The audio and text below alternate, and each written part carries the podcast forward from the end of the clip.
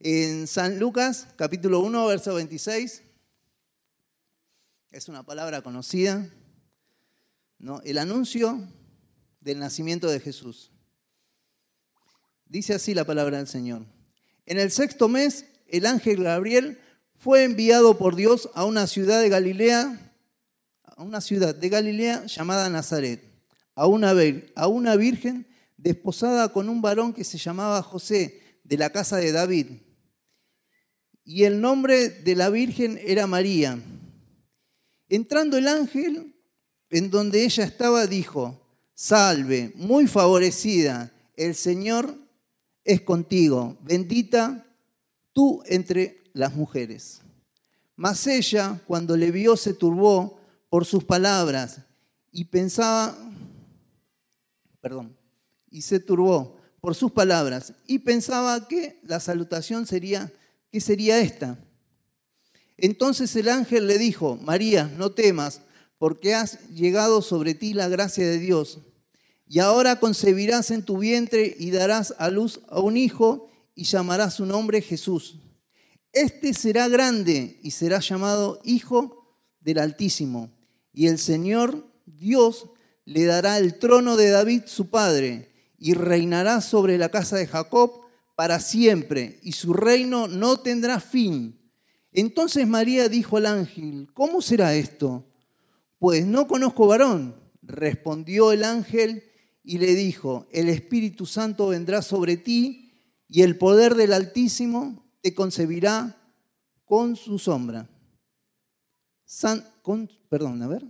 Con su sombra por el cual también el santo ser que nacerá será llamado Hijo de Dios.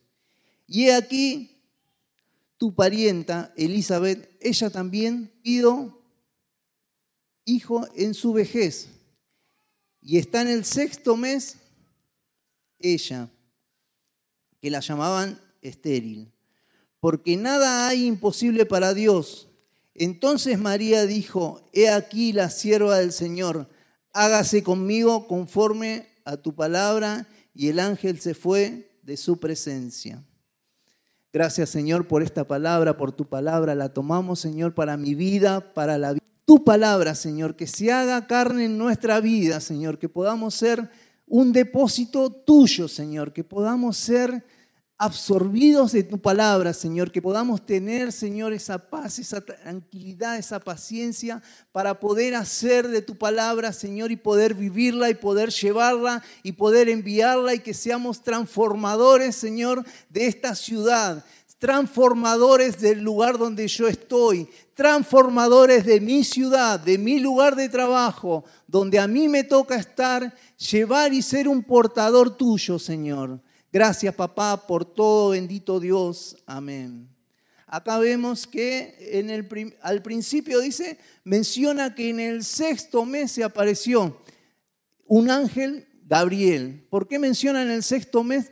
Porque está, eh, es el tiempo que llevó el ángel, no de haberse aparecido primeramente a Zacarías y a Elizabeth, que es que acá como dice la palabra que la parienta, que es la prima, no que se le apareció y le, concebió un hijo. Dice, pero yo estoy grande, decía Zacarías, y, mi mujer también, ya es grande. Y la llamaban la estéril. Pero dice que Dios le dijo, por cuanto te has esforzado, vi tu corazón, te vi todo lo que haces, vas a, vas a tener un hijo. Ahí ya había una promesa de Dios. Había una promesa para tu vida, para su vida, para cada uno de nosotros. Así se presenta el Señor en este momento para la vida de cada uno de nosotros, con una pequeña promesa. Hoy la vemos pequeña, pero quizás el día de mañana sea algo grande, grandioso. Nosotros vemos como un pequeño paso. Hay muchas cosas que yo tengo que hacer, ¿no?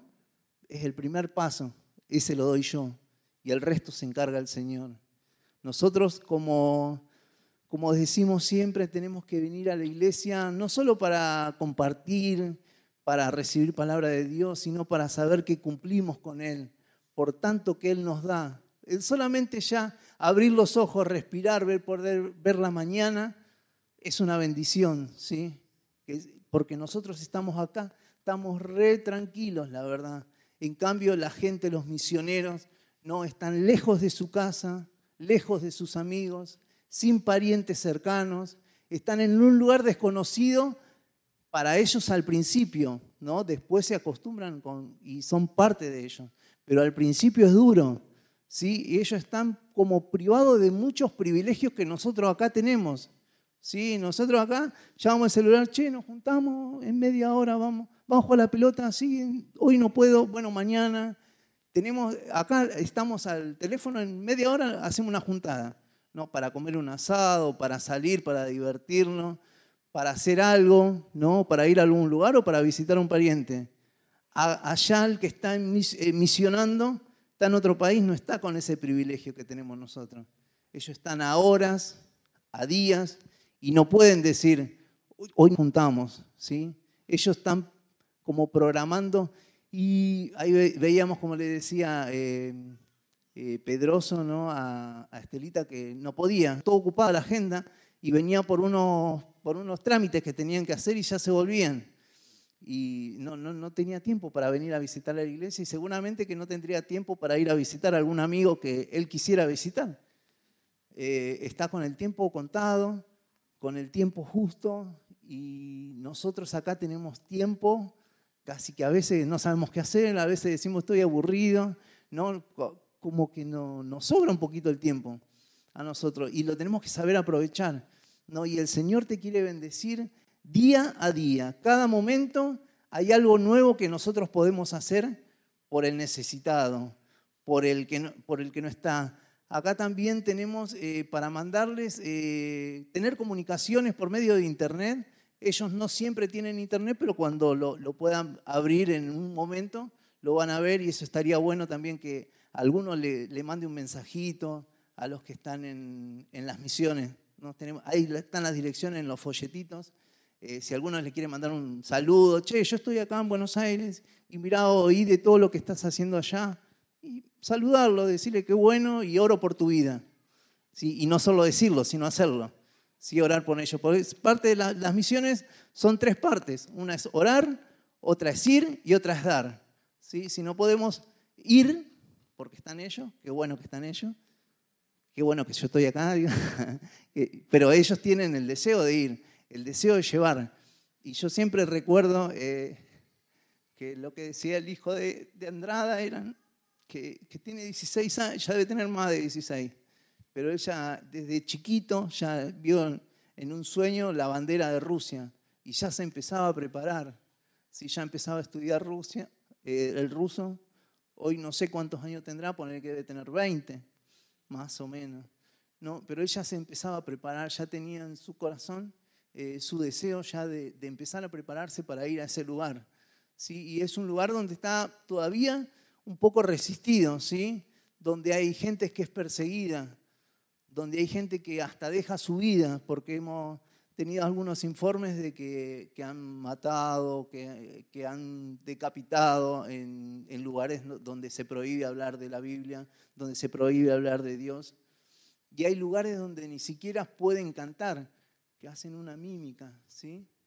una mímica de lo que sería alabar. Y acá tenemos la gran bendición de que podemos gritar, podemos saltar, no, vamos, venimos, pum, para arriba, estamos re bien, con toda la bendición acá, ¿sí? Y acá vemos también, y nos, retomamos, ya me iba mucho, ¿no? Eh, nos retomamos a, María.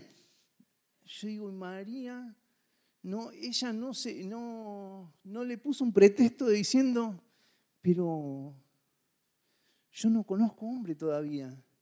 No es que le dijo, no, no, no, yo eso no quiero. Allá, todos mis parientes, todos los que están acá atrás, todos los que están ahí, todos me van a querer apedrear. No le dijo eso. Ella le dijo, ¿cómo será si yo no conozco todavía a hombre? Yo estoy saliendo con fulanito nomás, pero nos vemos de vez en cuando. ¿No? Sería algo así. Y no, para nada. No, es otra actitud la que tuvo ella. ¿sí? de, más como de compromiso y saber que si Dios te da algo, te pide algo, por algo es, y vienen cosas grandes, cosas maravillosas detrás. ¿No? Porque, y es lo que todavía no vemos. Nosotros tenemos que dar el primer paso y de los demás que se encargue el Señor. Pero el primer paso es tuyo, es tuyo, es mío, ¿sí? De poder atrevernos a aceptar el desafío, a levantar el guante de lo que Dios te quiere dar. Hay cosas grandes y terribles para tu vida, sí, que solamente vos, que solamente yo tengo que agarrar ese guante, me tengo que levantar, tengo que salir adelante, no importa lo que está pasando en este momento en tu vida, no importa si, si tenés alguna dificultad, no es decir, no, yo no puedo, yo todavía tengo esto, yo todavía no me siento capacitado, yo tengo que estudiar, tengo que hacer otra cosa, me tengo que preparar más. No, vos agarrás el guante como lo agarró ella y decirle, yo sé que para Dios nada es imposible. Quería ir a un versículo que, que estaba ya casi al final, que en el 35, porque para Dios nada es imposible. No hay imposibles, capaz que hay muchos imposibles para mi vida, para tu vida, seguramente tenemos muchas cosas que no, las no, no vemos eh, como una salida clara, pero para Dios es todo fácil, sencillo. Cada uno de nosotros tiene que tomar la decisión, ¿sí?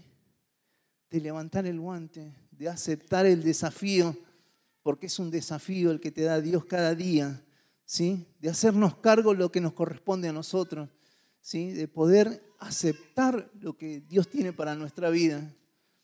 Para todos no es igual, ¿sí? somos todos diferentes, ¿no? Somos todos, cada uno es diferente y no para todos va a ser venir a predicar, no todo para, va a ser ir a las misiones, no para todos, pero en lo poquito que pueda hacer, en lo poquito que pueda hacer, poder serle útil, ¿sí? Lo primero que es para todos es ir y predicar el Evangelio. Eso lo podemos hacer todos. ¿sí? Eso es parte de misiones, eso es parte de cada uno de nosotros, poder acercarnos ¿sí? al que todavía no conoce a Dios, poder acercarnos y darle de tanto de lo que Dios nos dio a nosotros, ¿sí? de que conozca que hay algo que puede cambiar su vida, hay alguien que puede cambiar su vida, que el Señor nos esté bendiciendo para que el Señor obre primeramente en mi vida que obre en cada uno de nosotros para poder llevar de tanto que Dios nos dio. Y si hay cosas imposibles, se las dejamos en las manos de Dios. ¿sí? Yo sigo adelante, sigo con el propósito de Dios. Poder levantarnos y no importa la situación que esté pasando, agarrar y levantarnos y avanzar. Avanzar porque el Señor es el que nos respalda. Él es el que está tras nuestro. Él es que si yo tropiezo, que puedo tropezar, me va a levantar.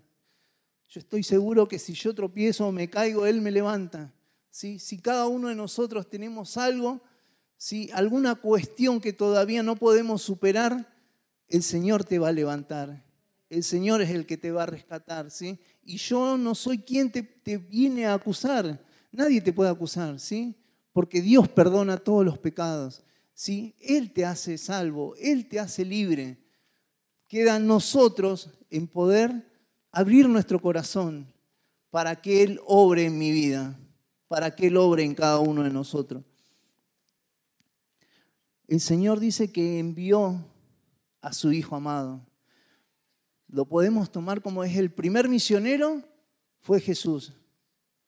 ¿Sí? Vino a la tierra, dejó toda comodidad, ¿sí?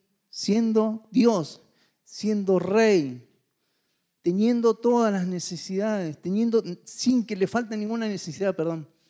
Tenía todo. Estaba sentado en el trono del Padre. Dejó todo, ¿sí? Vino a la tierra y nos mostró, nos dio un ejemplo de cómo tenemos que vivir. Nos dio como un manual, ¿sí? De lo que tenemos que hacer fue el primer misionero, el enviado. Le damos gracias a Dios por, por medio de Él nosotros somos salvos.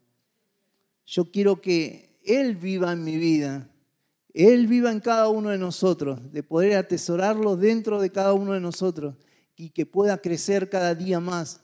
¿sí? Porque yo no sé hasta dónde puedo crecer, pero Dios sabe que te ve allá arriba, te ve grande, te ve gigante. Acá decía todos los títulos que tenía. En el versículo, ahí estamos.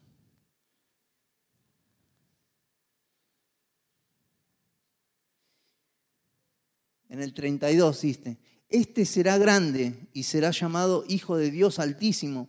Y el Señor Dios le dará el trono de David su padre, y reinará sobre la casa de Jacob. Él lo mostraba a Dios, a su Hijo, a Jesucristo, no con todo lo positivo. ¿Sí? Será Dios, será el Altísimo. No le mostraba todo lo que iba a padecer. No le dijo, mira que será crucificado tu hijo. No, no, no le dijo nada. Le dijo todo lo grande que iba a hacer. ¿Sí? Así que hay cosas muy grandes para tu vida. ¿Sí? Y hay cosas que tenemos que atravesar porque nos tocan atravesarlas. Y quizás eh, será un, como un propósito atravesarlas para poder nosotros explicarle a otra gente que esté pasando lo mismo cómo salir de esta situación o decirle, yo la pasé de tal manera y, se puede salir porque Dios hace cosas grandes y aún cosas maravillosas y no hay nada imposible para Él. ¿sí? Y yo sé de lo que hay hablar cuando te dicen que no hay imposible porque yo no podría ni caminar, no podría ni hablar. Sí, hay muchas cosas que yo no podría hacer si yo no conocía al Señor a los ocho años. Eh, él hizo muchas cosas en mi vida. Sí, yo puedo darle gracias a Dios por todo lo que hizo en mi vida. Sí, y aún antes, dice que mi mamá cuando quedó embarazada, a los dos meses ya tenía pérdida y tenía riesgo de aborto. Sí, tuvo que estar seis meses internada, prácticamente reposada, ¿sí? sin hacer, casi que no podía hacer nada. Entonces yo sé de lo que es un milagro, ¿sí? Ya antes de nacer, ya estaba haciendo un milagro. Y a los ocho años me atropelló un auto y aún siguió haciendo milagros, ¿sí? Porque yo no podía caminar, no podía hablar, no tenía muchas funciones que hoy tengo que no las podría tener, pero gracias a Dios, ¿no? Que Él hace como Él quiere, ¿sí? Que Él hace como Él quiere. Y yo digo siempre, qué bueno que es conocer a Dios cuando estás con todas tus funciones, ¿sí? que, no es que venís por un, por un accidente, no es que venís por una enfermedad, no es que venís con algo terminal. Sí, qué bueno es que venís cuando venís, eh, que estás pleno, que estás sano, ¿no? Porque conoces a Dios y realmente decís, uy, esto está re bueno y qué bueno que, que lo puedo conocer. Pero si venís con una enfermedad, si venís con algo terminal, Dios también lo puede hacer, como lo hizo en mi vida lo puede hacer en tu vida. Yo me acuerdo que yo veía, yo estaba con ocho años internado en el hospital de niños y yo, la, preocupación mía era, yo no voy a caminar, yo estoy acá postrado y veía que todos corrían. Yo estaba en un pabellón que los demás podían andar y yo los miraba y me sentía re mal, porque todos, todos podían correr, todos gritaban, y yo lo único que, movía es apenas movía la mano, era, ni, podía hablar movía la mano y, no mucho porque era como que un dolor tenía cuando movía la mano. Y encima era la izquierda, yo soy derecho, porque acá en la derecha tenía el suelo. Encima era la izquierda y que, no tenía agilidad. Pero Dios hizo grandes cosas en mi vida, como lo puede hacer en tu vida. ¿sí? Él es el mismo y no cambia. Solo le creamos a Dios, hay que creerle, y Él que obre en cada uno de nosotros, en cada uno de ustedes, y oramos por el milagro que estamos esperando. Siempre hay un milagro que cada uno espera. Hay cosas con las que yo no puedo, que no sé por qué, pero no puedo. Y esas son las que les tenemos que entregar a Dios, para que Dios obre en eso, ¿sí? para que Dios transforme ahí, para que Dios eh, vaya al lugar preciso, donde yo no puedo, que Él sí puede. ¿sí? Pero queda en, en mí, en vos, en cada uno de nosotros, de dar el paso al frente y decir, listo, yo hasta acá, llegué hasta acá, y de ahora en más quiero que obres en mi vida, quiero que transforme mi vida para poder ser una extensión tuya en el medio donde yo estoy. Que el Señor nos pueda bendecir. Póngase de pie y vamos a orar. Padre Santo, bendito Dios, te doy gracias, Señor, por tu palabra, Señor. Te doy gracias por tu presencia, Señor. Pedimos a ti, Padre Santo, venimos a ti pidiendo, Señor, de un milagro, Señor, sobre cada uno, Señor, de nosotros, Señor. Tú sabes y conoces nuestras vidas, Señor. Tú sabes y conoces, Señor, nuestra situación, Señor. Cómo estamos, Señor. Nuestra economía, Señor. Tú conoces nuestra vida, Señor, espiritual, Señor. Tú sabes y conoces cada una de nuestras decisiones que tomamos, Señor.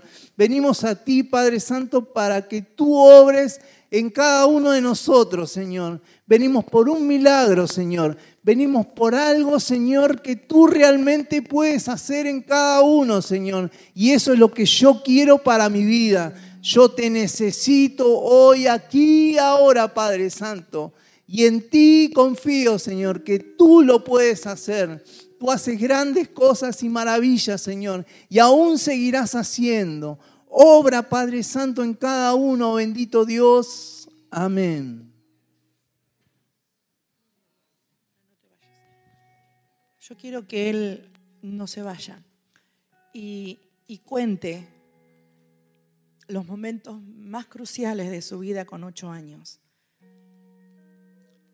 A veces los que ya lo conocemos sabemos el testimonio y a veces Él se cuida de contarlo todo porque es como que otra vez tengo que contar, pero los testimonios, hermanos, son para edificar la iglesia.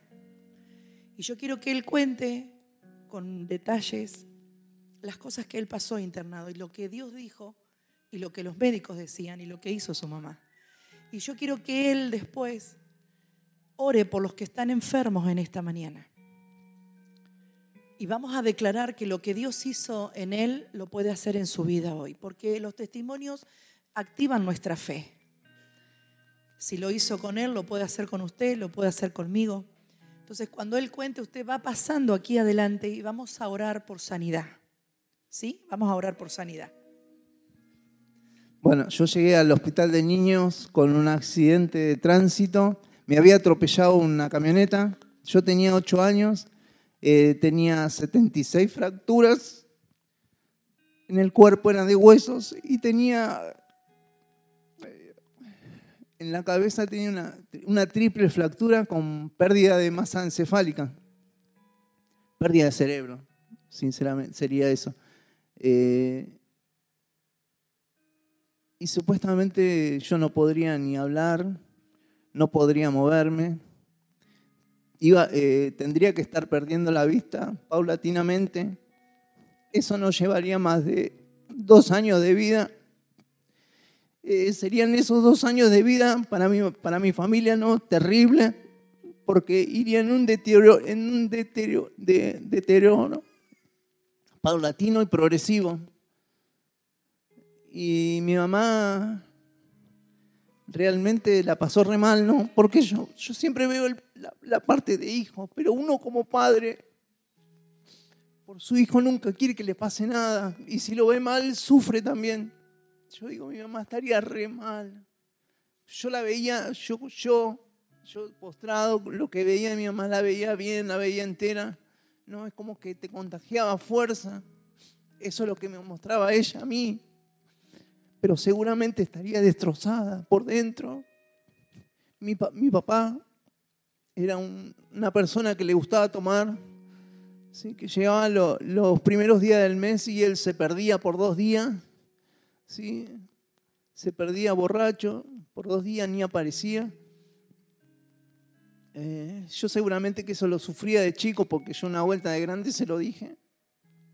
Yo ni sabía que lo tenía, pero debe ser, como salió de adentro, debe ser que lo padecía de chico. Bueno, en el momento cuando me atropelló el auto, él por seis meses, siete meses más, más o menos, no volvió a tomar. Eh, también sería una angustia terrible, ¿no? Que estaría pasando él. Y los médicos te decían que, bueno, la fractura es chico, era un, palito, yo súper flaquito, como ahora, dicen, nada que ver. Era re flaquito y dicen, no, los huesos van a ir sanando porque no se puede mover, no, puede tener ningún tipo de actividad, tiene que estar los seis meses en cama, en dos meses ya va a empezar a mover todas las articulaciones de vuelta porque no hay nada de gravedad, eran quebraduras, eh, dentro de todo decían, ¿no? eran chiquitas, pero eran 76 fracturas. Era una buena cantidad. Lo, que era grave era lo de la cabeza. Era el cráneo. Yo me acuerdo que a, mí me llevaban hay un pabellón que creo, no me acuerdo si era el pabellón 18, que es donde te hacen las curaciones. Y yo ahí me daba como, como temor ir ahí, no por mí, sino por lo que yo veía en ese pabellón.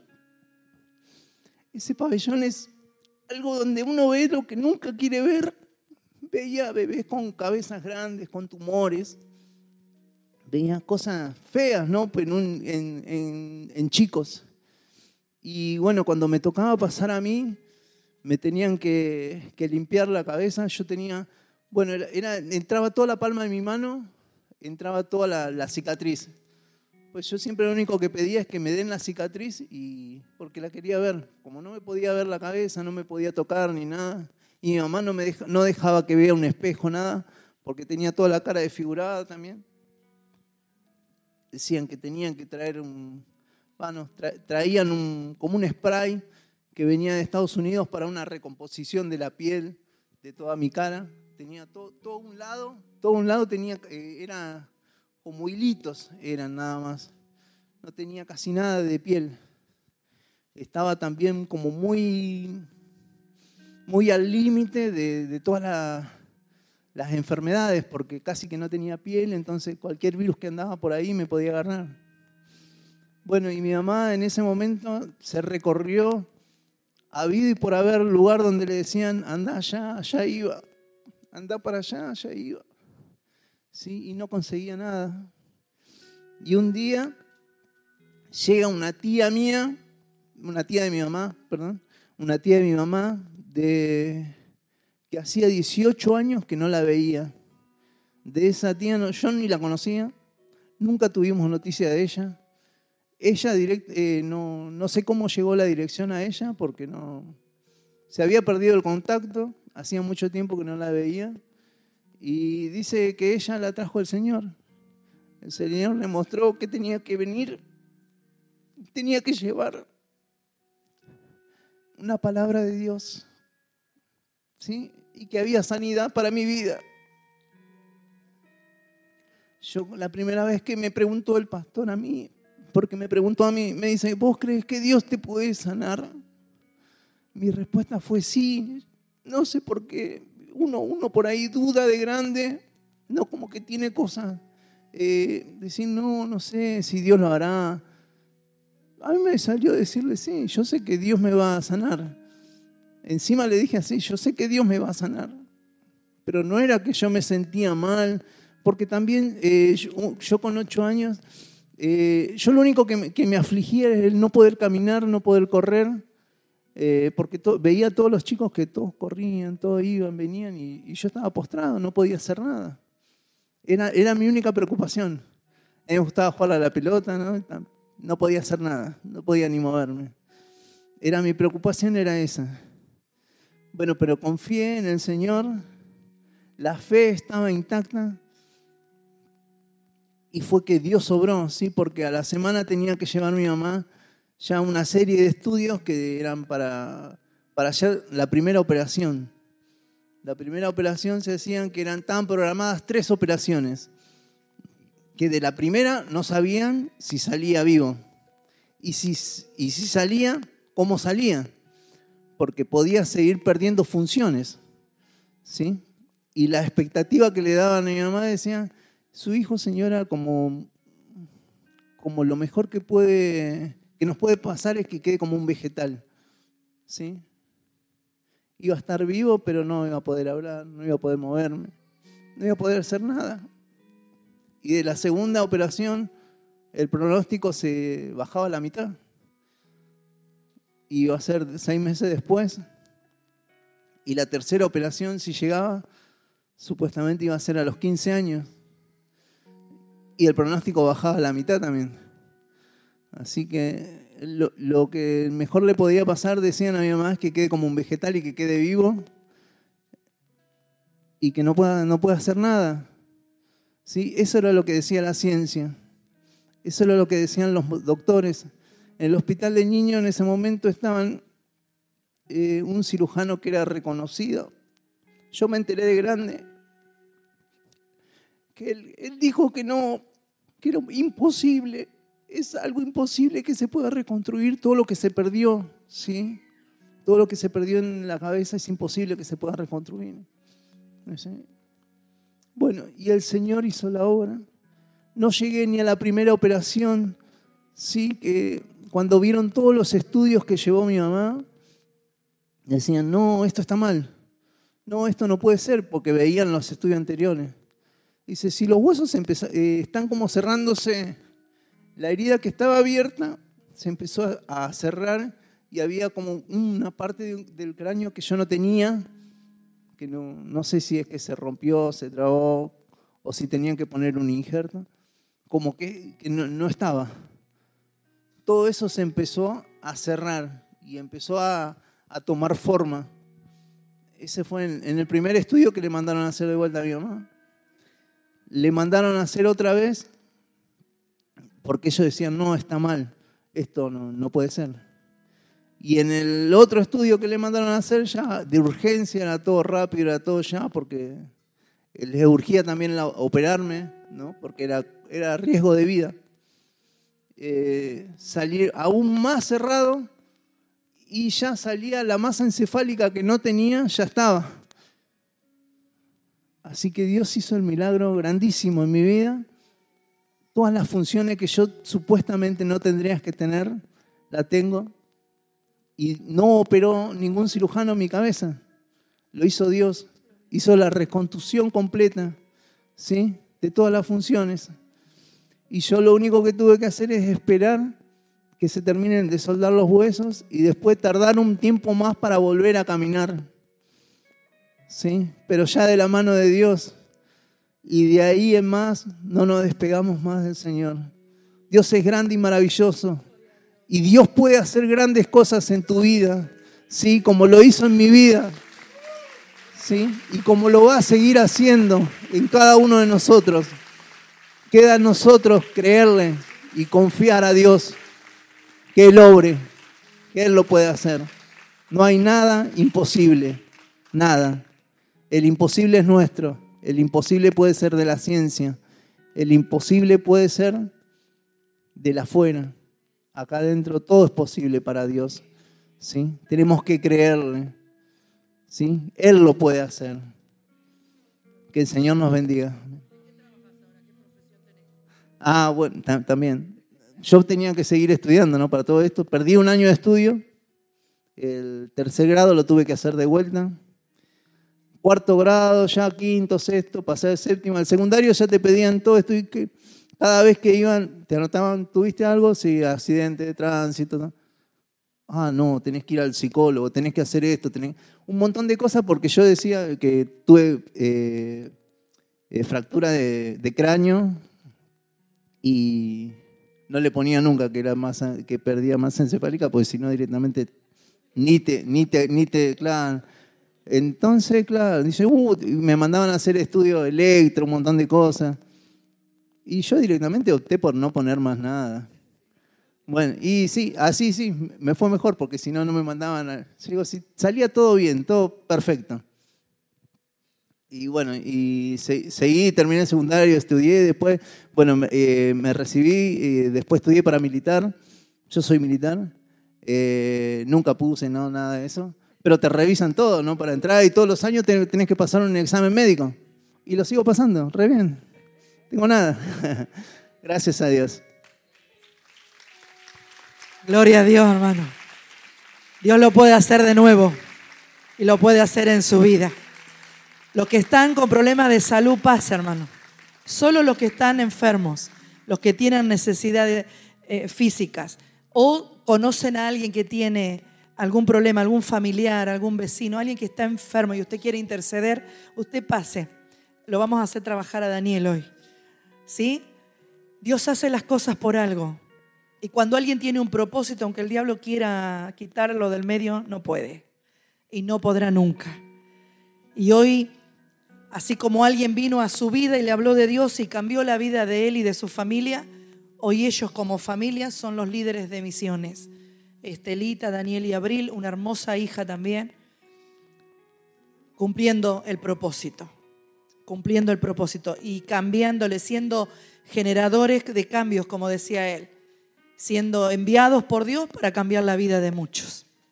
Pase, no tenga miedo. Pase que vamos a orar y vamos a declarar salud y vamos a declarar vida en esta mañana. Los que están sanos, gracias a Dios, desde el banco, extienda sus manos. Lo vamos a hacer bien rapidito, ágil. Vamos a activar nuestra fe. Dios tiene poder para hacerlo. Ora, Daniel. Estelita, ora con Daniel. Sí, matrimonio precioso en las manos de Dios. Y respaldamos la vida de Daniel y de Estela. Declaramos en esta mañana una mañana de libertad, una mañana de sanidad, una mañana de milagros, una mañana donde lo imposible se hará posible, donde Dios se moverá con un poder sobrenatural sobre las vidas. Declaramos una mañana de victoria una mañana poderosa, Señor. Lo declaramos, lo declaramos, lo declaramos. Active su fe, hermano.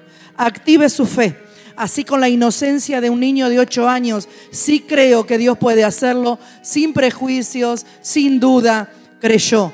Crea en esta mañana como un niño. Crea como un niño. Sí, Señor, yo creo. ¿Cuál es tu imposible? Créelo en esta mañana. Dios lo puede hacer posible. No hay nada difícil para mí. No hay nada difícil para mí, dijo Dios. Dios de milagros, Dios de imposible, Dios de cosas sobrenaturales en esta mañana. Oh, Baba Crea, crea, crea, activa su fe. Arriba Saramasharamaka. Hay poder de Dios en esta mañana. Hay poder en su presencia. Hay poder de Dios en esta mañana. Su presencia llena esta casa. No hay imposibles para Dios, hermano. Y su fe mueve la mano de su Dios. Su fe es la que mueve la mano de Dios. Aleluya, aleluya, aleluya. Bendito Señor, bendito.